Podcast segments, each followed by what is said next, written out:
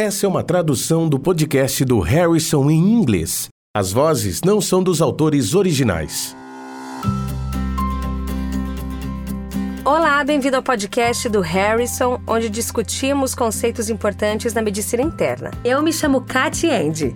E eu me chamo Charlie Wiener e estamos falando com vocês da Faculdade de Medicina Johns Hopkins. Bem-vindos ao podcast do Harrison. Este é o episódio 7. Mulher de 82 anos com diarreia. Eu vou ler a questão. Uma mulher de 82 anos, com histórico de demência, vive em uma casa de repouso há 5 anos. Ela teve uma consulta com seu médico da atenção primária há quatro semanas para avaliação de episódios de diarreia. Nesse período, uma amostra de fezes teve resultado positivo para Clostridioides difficile, por PCR. Ela realizou tratamento com metronidazol por via oral por 10 dias, obtendo melhora nos sintomas. Contudo, há quatro dias a paciente apresenta cinco evacuações pastosas por dia. E agora identifica-se aumento da sensibilidade abdominal. Um exame de PCR repetido para C. difficile apresenta resultado positivo. Cat, quais são as suas percepções iniciais? Os principais fatores de risco aqui para infecção por C. difficile são idade avançada, 82 anos nesse caso, e o fato de a paciente viver em uma casa de repouso. Outros fatores de risco que não foram mencionados aqui são o uso de antibióticos várias comorbidades ou supressão de ácido gástrico. Também sabemos que após o tratamento inicial ela obteve melhoras dos episódios de diarreia, mas posteriormente os episódios retornaram. Só uma observação: se a paciente continuasse apresentando melhora, não teria sido necessário repetir o teste de PCR nas fezes. Porém, como a paciente voltou a apresentar novos sintomas, fazer o teste novamente foi apropriado e o resultado continua sendo positivo. Então, ela tem uma infecção por C difícil e recorrente.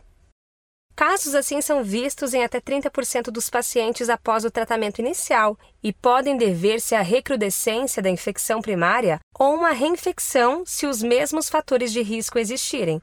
Por exemplo, aqui sabemos que ela ainda vive em uma casa de repouso, portanto, a idade avançada, e o fato de que a paciente permanece em uma instituição de cuidados de saúde são fatores de risco adicionais para a doença recorrente. Ótimo, então a pergunta diz: qual das seguintes é a terapia mais adequada nesse momento? A opção A é transplante de microbiota fecal. A opção B, imunoglobulina intravenosa. A opção C, metronidazol oral. A opção D, nitazoxadina oral. E a opção E é vancomicina oral. Bem, não houve menção a isso nessa questão, mas quando é possível é recomendado interromper o uso de qualquer medicação que possa estar contribuindo com o aumento do risco da doença. Por exemplo, se ela estivesse usando antibióticos, esse uso deveria ser interrompido. Nesse caso, a paciente foi inicialmente tratada com metronidazol, que na verdade não é mais recomendado como terapia de primeira linha. As diretrizes mais recentes que foram publicadas pela IDSA, a Sociedade Americana para Doenças Infecciosas, sugerem vancomicina oral ou fidaxomicina por 10 dias como tratamento inicial para infecção por C. difficile. Se essas opções não estiverem disponíveis, ainda seria possível usar metronidazol, mesmo não sendo mais a terapia de primeira linha. Contudo, nesse caso, temos uma doença recorrente, então, definitivamente, nesses casos, é melhor utilizar vancomicina. Então, a opção correta é a letra E.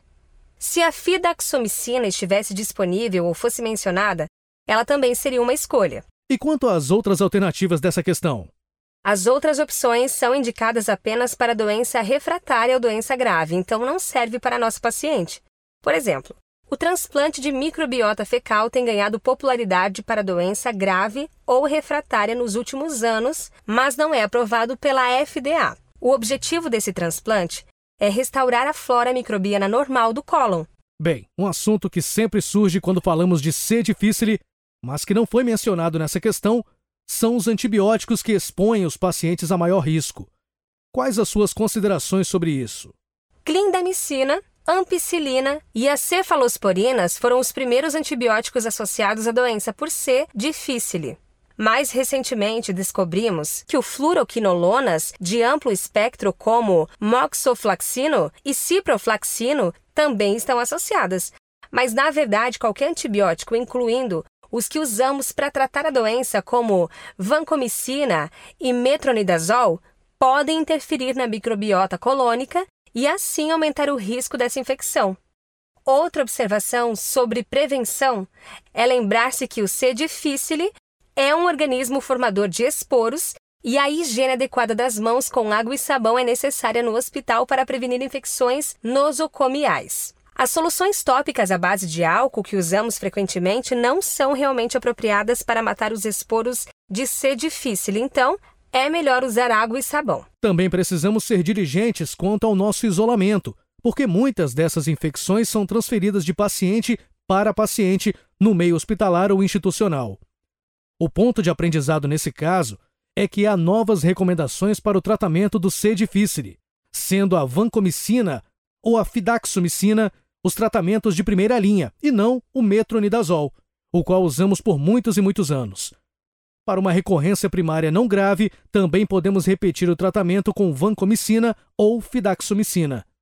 Para mais informações, você pode ler o capítulo sobre infecções por C difícil na seção de doenças infecciosas do Medicina Interna de Harrison e também consultar as diretrizes de prática clínica recente, publicada no período Clinical Infectious Diseases, em 1 de abril de 2018.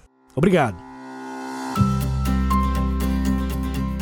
Aqui é o Jim Shanahan, editor da McGraw-Hill. O podcast do Harrison é apresentado por Access ArtMed, uma plataforma online que entrega o conteúdo mais atualizado em medicina, produzido pelas melhores mentes da área.